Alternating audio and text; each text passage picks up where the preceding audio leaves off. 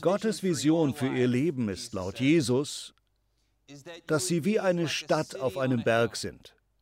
Sie können sich nicht verbergen. Eine Stadt auf einem Berg, das bedeutet, dass Menschen bei ihnen Sicherheit, Unterkunft, Versorgung und Leben suchen. Dass Menschen das sehen, wenn sie sie sehen. Der Immobilienmarkt ist ein bisschen verrückt. Können diejenigen, die jetzt derzeit nach einem Haus suchen, da mal zustimmen? Es ist verrückt. Personen, die so zwischen 1980 und 2000 geboren wurden, warten ungeduldig darauf, dass der Immobilienmarkt zusammenbricht. Eines schönen Tages werden Hannah und ich ein eigenes Haus besitzen. Unser jetziges Haus ist sehr klein und unsere Familie wächst, in dem Sinne, dass die Kinder älter werden. Hannah ist nicht schwanger. Oder doch? Lass es mich wissen, okay? Vielleicht? Es ist schon komischeres passiert. Aber mit den älter werdenden Kindern würden wir auch gerne ein größeres Haus haben. Unser Haus ist quasi ein Reihenhaus. Das Erdgeschoss ist ein einziger Raum, ein Küchen- und Wohnzimmerbereich und die Schlafzimmer sind oben. Deshalb suchen wir schon seit zwei Jahren nach einem anderen Haus und die ganze Zeit klettern die Mieten und Hauspreise weiter in die Höhe. Letzten Montag wollten wir eine Gegend in der Nähe der Kirche auskundschaften, Turtle Rock oder so. Das Mietshaus, das wir uns anschauen wollten, befand sich in einer geschlossenen Wohnanlage. Das ist hier in Kalifornien gang und gäbe. Viele Siedlungen sind geschlossen. Wir kamen an und wollten einfach mal rumfahren. Wir sagten dem Wächter am Tor, hey, wir wollen uns bloß mal die Siedlung anschauen. Wir werden gar nicht aus dem Auto steigen. Können wir ein bisschen herumfahren? Seine Antwort, nein. Ich bin es gewöhnt, andere zu beschwatzen, also nahm ich einen zweiten Anlauf. Ich ging ihm so richtig um den Bart. Wissen Sie, wir bla bla bla. Und sein zweites Nein sagte er in einem Tonfall, durch den klar war, wenn ich Sie beim unbefugten Betreten erwische, rufe ich die Polizei. Versuch's erst gar nicht, Kumpel. Er hatte ein geschultes Auge für Störenfriede. Hannah und ich fuhren weg. Aber typisch für mich schaute ich natürlich auf meinem Smartphone nach und fand durch Google Maps einen Wanderweg, der von hinten in die Wohnanlage führte, und man konnte sehen, dass es dort kein Tor oder dergleichen gab. Man konnte direkt in die Siedlung spazieren. Also fuhr ich mit Hannah zum Ausgangspunkt des Wanderweges. Dann sagte ich ihr, schauen wir doch einfach mal. Ich glaube, es ist ungefähr eine Meile. Wir haben beide Turnschuhe an. Es ist ein schöner, kühler Tag. Lass uns doch hier einfach mal den Hügel hochgehen und hintenrum, dann können wir die Wohnanlage sehen. Jedenfalls lautete ihre Antwort ebenfalls Nein und versuche es gar nicht erst. Also ließen wir es. Doch später in der Woche war ich zufällig gerade wieder in der Nähe der Siedlung und entschied mich spontan, doch mal kurz rüber zu spazieren und sie mir schnell anzuschauen. Ich parkte das Auto. Allerdings hatte ich keine Kopfbedeckung dabei, was für mich im sonnigen Kalifornien ein notwendiges Kleidungsstück beim Wandern ist. Es war einer jener ungewöhnlich sonnigen Herbsttage mit Temperaturen über 30 Grad. Ich hatte etwas Sonnencreme dabei, was gut war, aber ich hatte diese Sorte noch nie zuvor benutzt. Ich hatte sie gerade erst gekauft. Es war eine mineralische Sonnencreme. Damit sieht man aus wie ein Gespenst. Wenn man sie aufträgt, malt man sich damit weiß an, ganz gleich, wie lange man sie einreibt. Man sieht also komisch aus. Außerdem glaube ich, dass ich mir vor einigen Wochen eine Rippe ausgerenkt oder sogar gebrochen habe.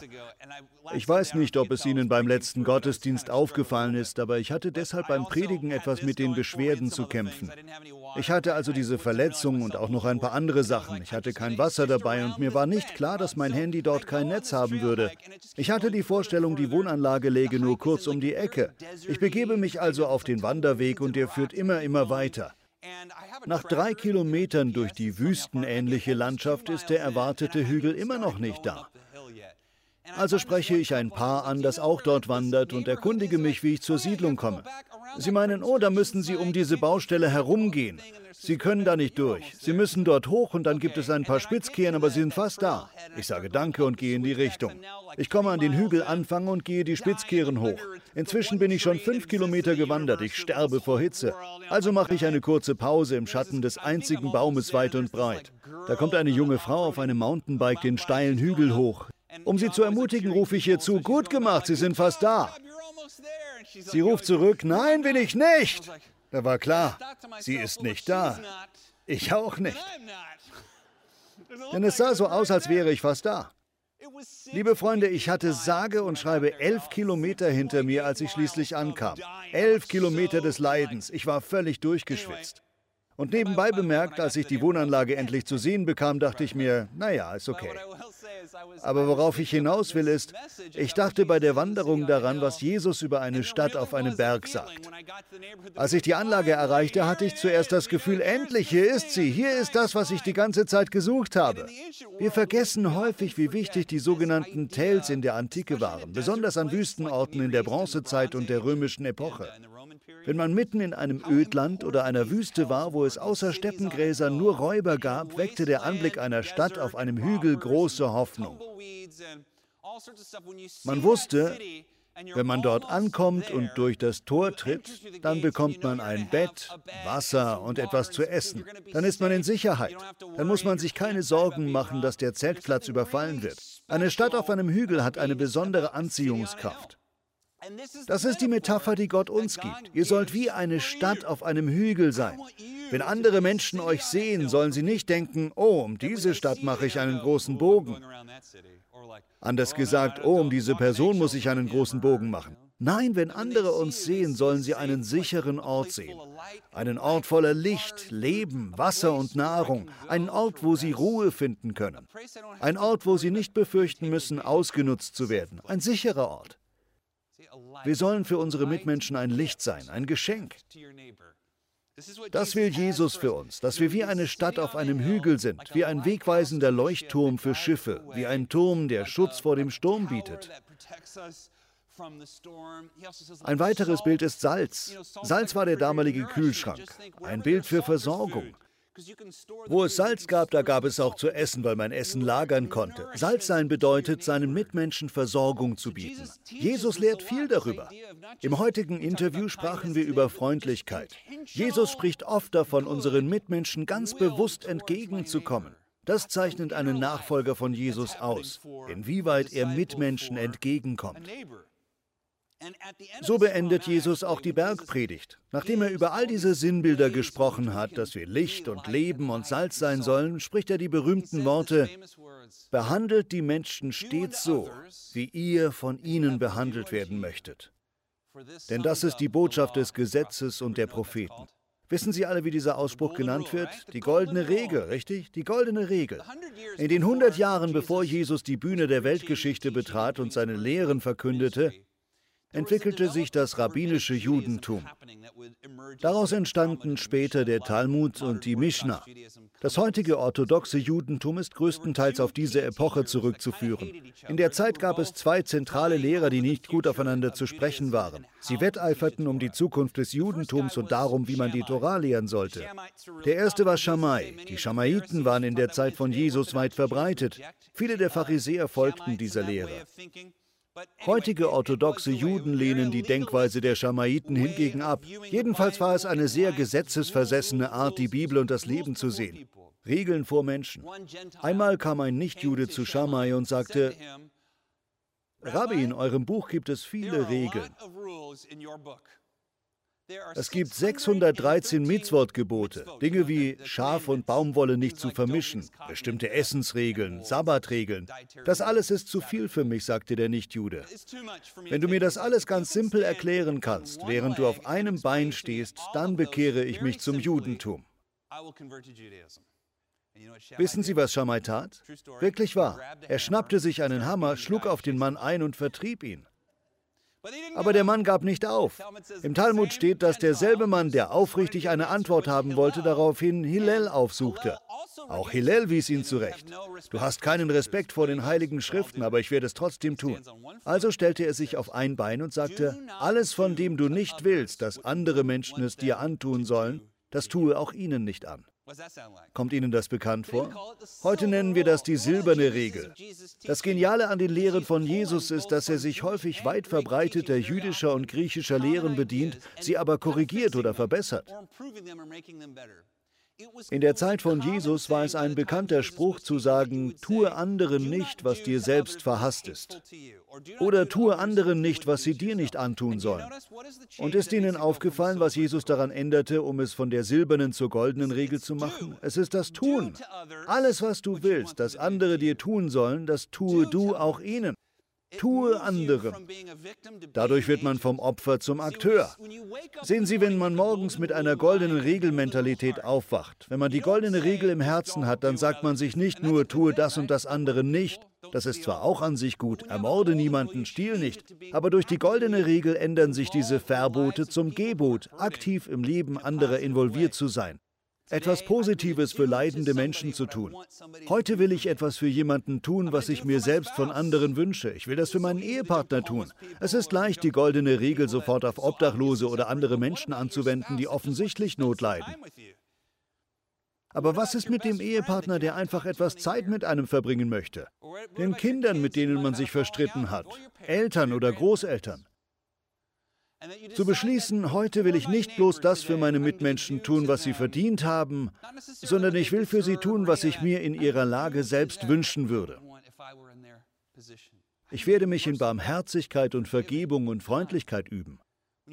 Wenn wir die goldene Regel im Herzen haben und unser Leben davon prägen lassen, dann ist der Tag nicht mehr etwas, was uns widerfährt. Normalerweise, wenn man fragt, wie war dein Tag, dann beschreiben wir die Dinge, die uns widerfahren sind. Aber in einem Leben, das von der goldenen Regel geprägt ist, beschreibt man die Dinge, die wir für andere getan haben. Das ist eine viel bessere Lebensweise. Mein Opa Schuller war von diesem Gedanken wie besessen. Man durfte sich nie verabschieden mit Tschüss, Opa, schönen Tag noch. Die normale Antwort wäre, dir auch noch einen schönen Tag oder so, richtig? Aber er antwortete immer mit Nein. Mach es zu einem schönen Tag. Es gibt eine Lebensweise, durch die wir sagen können, mein Tag wird so sein, wie ich ihn mache.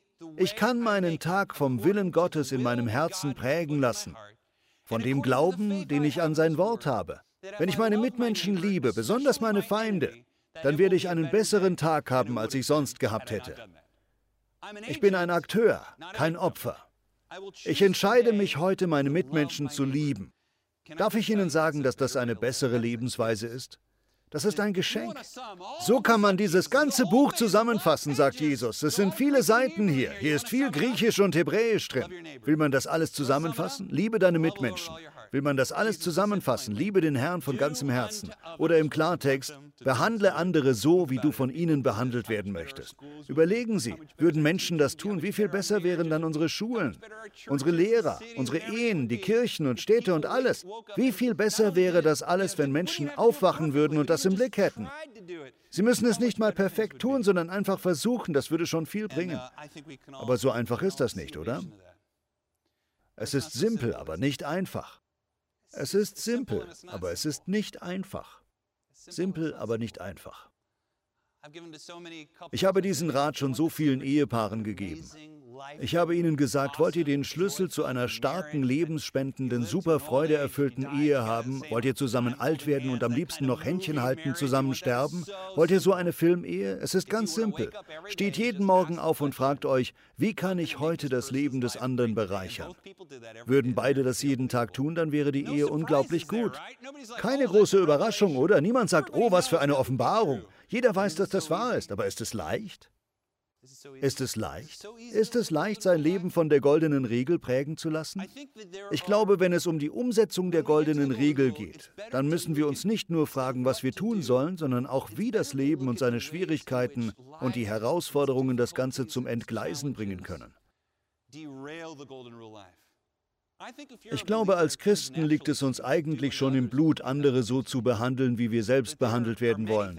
Aber es gibt vieles, was dazwischen kommt. Mir fallen besonders vier Dinge auf, die der goldenen Regel in die Quere kommen, sodass sie uns und unseren Mitmenschen nicht Leben spenden kann. Das Erste, was mir immer in den Sinn kommt, ist etwas, was jedes lebensspendende Gebot Gottes verdirbt. Es verdirbt all das Gute, was Gott in unserem Leben tun will. Und zwar Regelversessenheit. Jesus wetterte gegen Regelversessenheit. Paulus wetterte dagegen. Nicht dagegen, moralisch zu sein und Gutes zu tun, sondern dagegen, das Gute als eine Reihe von Regeln zu sehen, als Kontrollkästchen, die es abzuhaken gilt. Regelversessenheit ist eine Art auf Angst basierende Lebenssicht. Sie sieht das Leben wie ein Schulzeugnis, bei dem man ja keine Fünfen bekommen darf. Ich habe in den Nachrichten eine sehr traurige Geschichte gehört, eine tragische Geschichte. Bei den Dreharbeiten eines Cowboy-Films mit Alec Baldwin gelangten irgendwie echte Patronen in die Pistole, die eigentlich nur Platzpatronen hätten sein sollen.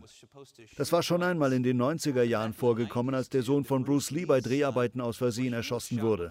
Es wurden seitdem viele Verschwörungstheorien darüber gesponnen. Jedenfalls hatte Alec Baldwin für den Film eine Pistole, in die irgendwie echte Patronen gelangt waren, womit er versehentlich die Kamerafrau erschoss. Eine wunderbare 42-jährige Frau. Auch der Regisseur wurde angeschossen und musste ins Krankenhaus. Der arme Alec Baldwin und die armen Angehörigen des Opfers und Verletzten. Es ist durchweg eine Tragödie. Niemand hat wirklich Schuld daran. Gut, ich weiß es nicht. Ich weiß nicht viel über den Vorfall. Ich habe nur Alec Baldwins offizielle Stellungnahme gelesen. Ich will sie hier kurz einmal zeigen. Er sagt, es gibt keine Worte, die meinem Schock und meiner Trauer über diesen tragischen Unfall, der Helena Hutchins aus dem Leben gerissen hat, Ausdruck verleihen können. Sie war eine Ehefrau, Mutter und eine hochgeschätzte Kollegin. Ich arbeite uneingeschränkt mit der polizeilichen Ermittlung hinsichtlich der Ursachen dieses Unglücks zusammen. Ich selbst war schon in vielen großen Produktionsfirmen involviert. Ich habe für den Learning Channel gearbeitet. Ich bin in verschiedenen PR-Agenturen involviert gewesen und ich bin schon mehrfach verklagt worden. Deshalb weiß ich, was Alec Baldwin mit dieser Aussage bezwecken will. Er lebt im klagefreudigen Kalifornien.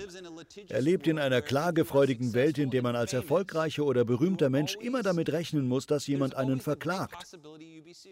Ich glaube, dass dieser Mann am Boden zerstört ist und ihm aus juristischen Gründen tatsächlich die Worte fehlen, um seinen Gefühlen Ausdruck zu geben.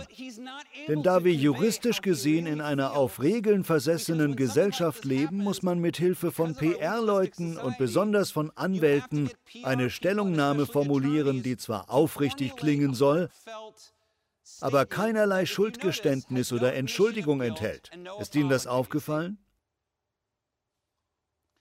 Das ist überhaupt nicht als Kritik an Alec Baldwin gemeint. Es tut mir so leid für ihn und diese Frau Helena und den verletzten Mann. Was für eine schreckliche Sache. Aber was ich hier kritisiere, ist die regelversessene Weltsicht. Eine regelversessene Weltsicht treibt Menschen auseinander und verhindert, dass sie sich offen mitteilen können.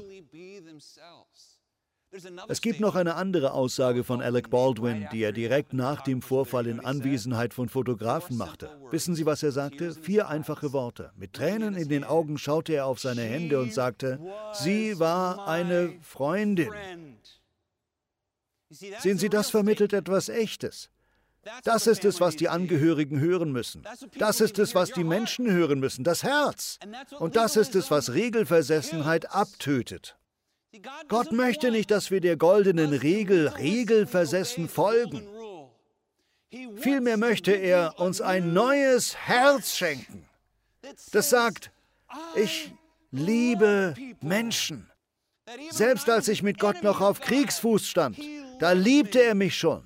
Und obwohl dieser andere Mensch schwer zu lieben ist, bin ich im Herzen bei ihm. Ich bin für ihn und nicht gegen ihn. Ich möchte an ihn glauben und ihn nicht ablehnen. Ich möchte, dass es in seinem Leben bergauf geht und nicht bergab. Ich weiß, dass Gottes Liebe mich trägt. Sie gibt mir die Kraft, den anderen auf der Stufe zu lieben, auf der er gerade ist. Gott möchte uns ein neues Herz geben, nicht ein neues Regelwerk.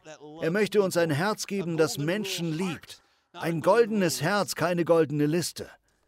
Und so jemand sind Sie. Jemand, der andere lieben kann. Sind sie Nachfolger Jesu? Dann hat Gott sie innerlich zu einem neuen Menschen gemacht. Er hat ihnen ein neues Herz gegeben. Lassen Sie es nicht von Regelversessenheit abtöten. Lieben Sie Menschen auf der Ebene, auf der sie sind, direkt dort, wo sie sind. In der Welt von Jesus ist es nie in Ordnung, jemandem etwas Schlechtes zu wünschen. Darauf kommen wir gleich noch. Also Regelversessenheit tötet das Zwischenmenschliche und das Herz der goldenen Regel ab. Das zweite ist Angeberei. Im Zeitalter von Instagram ist das eine ganz besondere Gefahr. Aber auch in meiner Jugend gab es viel Angeberei in Kirchengemeinden. Schaut her, wie tugendhaft ich bin. Schaut her, wie gut ich bin. Schaut her, wie gut ich die goldene Regel einhalte. Bin ich nicht toll? Angeberei bedeutet, Selfies mit Obdachlosen zu machen, während man ihnen etwas zu essen gibt. Oder seine Bibel absichtlich offen liegen zu lassen, wenn jemand gerade ins Zimmer kommt und dann zu sagen, Oh, ich war gerade beim Bibellesen, tut mir leid, lass mich die Bibel kurz beiseite tun. Sowas in der Art.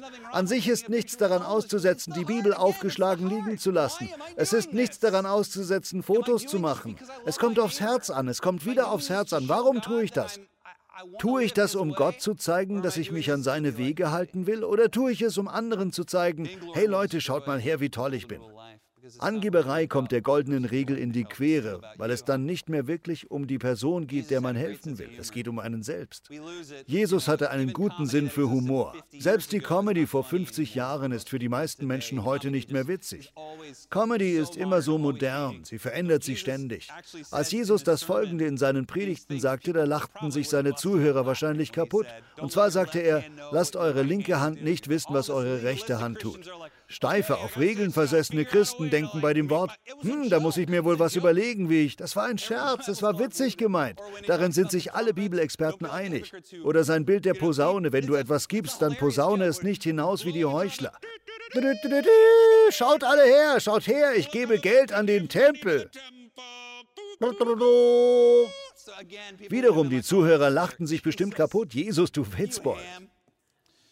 Er beschreibt etwas, was in uns allen vorgeht, sehen Sie? Angeberei braucht keine buchstäblichen Posaunen, sondern bedient sich oft ganz subtiler Signale, um andere wissen zu lassen, schaut, wie tugendhaft ich bin. So subtil wie ich kann, will ich andere wissen lassen, dass ich ein guter Mensch bin. Das wollen wir jetzt nicht ausführlicher behandeln, oder? Nummer drei, und ich glaube, das ist bei guten Menschen sehr verbreitet. Vielleicht trifft das auch auf Sie zu. Man kann eine solche Leidenschaft dafür haben, Menschen zu helfen. Man kann so sehr Gott gehorchen und seinen Wegen folgen wollen, dass man dabei sich selbst ganz aus den Augen verliert und keine gesunden Grenzen mehr zieht. Das passiert oft. Das ist die dritte Sache, die die goldene Regel zum Entgleisen bringt. Wer Menschen sehr gerne helfen will, wer ganz stark von Nächstenliebe getrieben ist, der ermöglicht teilweise anderen Menschen Grenzen zu verletzen. Dadurch erschwert man es diesen Menschen sogar, sich zu bessern. Man hilft ihnen nicht wirklich. Aus Angst oder Stolz oder aufgrund eines niedrigen Selbstwertgefühls kann man sich scheuen, Grenzen zu ziehen. Ich sage Pastoren immer wieder Folgendes. Ich bin sowohl kleinen als auch großen Gemeinden als Pastor vorgestanden und Pastor einer kleinen Gemeinde zu sein ist schwerer. Denn in einer kleinen Gemeinde bekommt man keine Ehre oder Anerkennung oder Bezahlung. Als wir eine neue Gemeinde gründeten, war ich ehrenamtlicher Pastor und doch halten alle einen für faul. Und die 150 Gemeindemitglieder wollen alle, dass man die Hochzeiten ihrer Cousins und die Beerdigungen ihrer Tanten macht und zum Baseballspiel ihres kleinen Bruders kommt. Ach, und übrigens hast du Zeit zum Reden und Kaffee trinken? Als Pastor gehört das zur Berufung. Man will für Menschen da sein. Aber es gibt bestimmte Menschen, die einen kritisieren oder bestimmte Dinge sagen, wenn man bei jeder Forderung nicht immer sofort auf der Matte steht.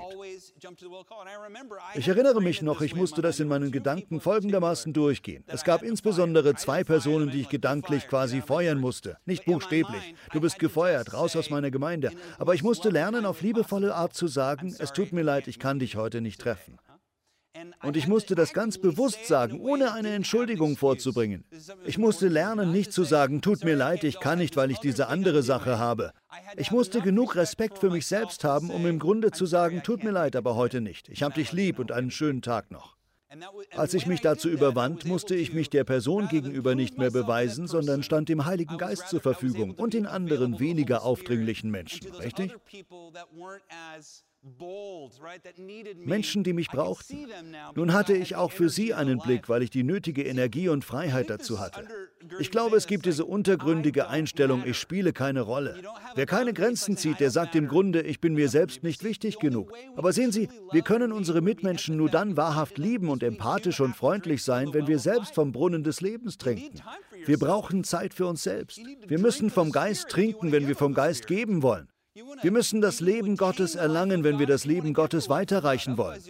Sonst ist das Einzige, was wir weitergeben, das, was aus uns selbst kommt. Und als Gläubige glauben wir vor allem daran, dass wir es nicht alleine schaffen können. Wir brauchen Jesus dafür. Ziehen Sie heute Grenzen. Tun Sie es auf liebevolle und freundliche Art. Auch Sie sind wichtig. Auch Sie sind Gott wichtig. Auch Sie sind Gottes Kind. Und Sie brauchen ihn genauso sehr wie alle anderen. Also Regelversessenheit, Angeberei, mangelnde Grenzen und der letzte Punkt, das ist wahrscheinlich das größte Hindernis für die goldene Regel. Habe ich das bereits hinsichtlich der Regelversessenheit gesagt? Falls ja, tut mir leid, stimmt nicht. Das hier ist ein größeres Hindernis und zwar Wut. Jesus sagt, schon wer auf seinen Mitmenschen zornig ist und Raka sagt, was damals so viel wie Dummkopf bedeutete, der gehört vor den Hohen Rat und wer ihn verflucht, läuft Gefahr, ins Feuer der Hölle geworfen zu werden. Was meint er damit? Das klingt ein bisschen hart. Wiederum, wenn man das Regelversessen angeht, sagt man sich, solange ich keine Schimpfworte benutze, ist alles in Ordnung. Aber Jesus geht es hier wieder ums Herz, um die Herzenshaltung. Sagt unser Herz, was für ein Dummkopf. Der ist ja sowas von dumm, Idiot, Strohkopf. Ich habe diese Haltung schon gehabt und die ist gefährlich.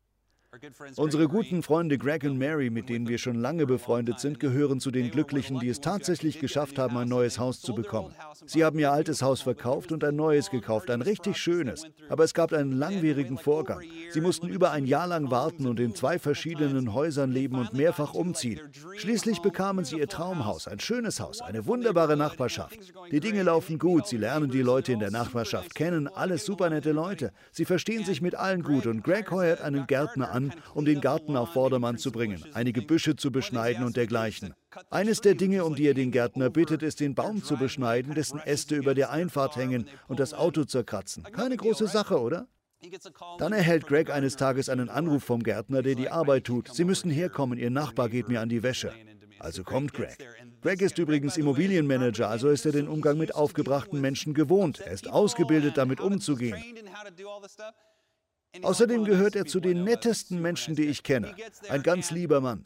Er kommt da also an und der Nachbar richtet seinen Zorn nun auf Greg. Er beschimpft ihn wüst, zieht gegen ihn los, nimmt ihn beim Schlafittchen. Er sagt Dinge wie, dieser Baum ist eine kalifornische Eiche. Eine kalifornische Eiche darf man nicht im Sommer beschneiden, sonst wird er anfällig für Eichenwelke und kann sterben. Schließlich lässt er sogar das F-Wort los. Da beendet Greg das Gespräch. Sie tun mir sehr leid, denn wenn man direkt nebenan so einen Nachbarn hat, dann wird das zu etwas, dessen man sich ständig bewusst ist. Craig sprach mit einem anderen Nachbarn darüber, der ihm erzählte, oh ja, der ist immer so. Er lässt sich gewöhnlich nur blicken, wenn er seine Post aus dem Briefkasten holt und wenn man ihm zuwinkt, winkt er nicht zurück. Er ist kein netter Mann. Aber ich kenne diesen Mann, denn ich selbst bin dieser Mann. Ich bin selbst schon so gewesen. Ich kann mir gut vorstellen, was in ihm vorgegangen ist, um diese Wut zu erzeugen. Wahrscheinlich so etwas wie folgendes. Der alte Mann saß in seinem Sessel und schaute aus dem Fenster und da war ein Gärtner, der seinen Baum beschnitt. Gut, der Baum stand im Garten des Nachbarn, aber es war trotzdem sein Baum. Warum hat mich niemand gefragt, ob er den Baum beschneiden darf? Er steht zwar auf seiner Seite, aber es ist mein Baum. Dummkopf. Der Dummkopf hätte mich fragen sollen. So ein Idiot. Er hätte mich fragen sollen. Ich habe mal gehört, dass man solche Bäume tötet, wenn man sie im Sommer beschneidet. Er beschneidet ihn viel zu nah am Stamm. Dieser Dummkopf, der tötet meinen Baum. Dieser Dummkopf tötet meinen Baum. Dummkopf. Wir alle hatten schon solche Gedankengänge. Vom Wutbrunnen zu trinken ist wie Wodka. Wut macht einen betrunken. Waren Sie doch nie wütend? Wir alle waren schon wütend. Wir kennen das. Wenn man davon trinkt, ist es mit der Vernunft vorbei. Das Paradoxe ist, dass man dadurch selbst zum Dummkopf wird. Man wird zu demjenigen, der die Beziehungen einreißt. Man wird zu demjenigen, der dem Nachbarn schadet. Man wird zu demjenigen, der die Brücken verbrennt, weil man sich vom Teufel dieses Wort ins Herz legen lassen hat. Dummkopf. Dämlich. Gott sorgt und kümmert sich um Menschen. Er liebt Menschen. Menschen sind sein Ziel. Alles, was er tut, dreht sich um Menschen. Es geht nicht um Gebäude, um Treffen, um Geschäfte oder Organisationen. Unterm Strich geht es Gott immer um Menschen. Und die Menschen, die etwas bewirken, sind diejenigen, die andere Menschen lieben. Sie leben in dem ungezwungenen Rhythmus der goldenen Regel. Sie sind nicht darauf versessen, die Dinge richtig zu stellen oder zu sagen, wie es ist. Sie kennen Grenzen, aber sie sind nicht regelversessen oder perfektionistisch. Sie sind Menschen, die ein neues Herz haben, ein von Gott geschaffenes Herz, das Menschen einfach liebt. So jemand erfüllt das ganze Gesetz und alle Propheten. Damit hat man alles gewuppt. Ist das nicht großartig? Damit hat man das Ganze. Das kann man so leicht vergessen. Herr, darum bitten wir im Namen von Jesus, nicht um ein neues Regelwerk, sondern einfach um ein neues Herz. Wir bitten dich, Herr, um deine Wunder. Genauso wie ein Mensch mit Krebs Heilung braucht, beten wir, dass du unsere gebrochenen, zornigen, stolzen oder verletzten Herzen heilst. Herzen, die nicht genug Energie haben, unsere Mitmenschen zu lieben. Ich bete für jede Person, die mich jetzt hört und mir sagen würde, Bobby, ich versuche bloß über die Runden zu kommen. Es gibt etwas Besseres. Ich bete, Herr, für eine Ausgießung deiner Freude, deiner Energie, deines Lebens. Lass die Nächstenliebe ein Geschenk sein, etwas, wodurch wir etwas für dich bewirken können. Voller Leben, voller Freude, etwas, was uns im Blut liegt. Darum beten wir, das bitten wir. Wir bitten es in dem starken Namen von Jesus. Amen.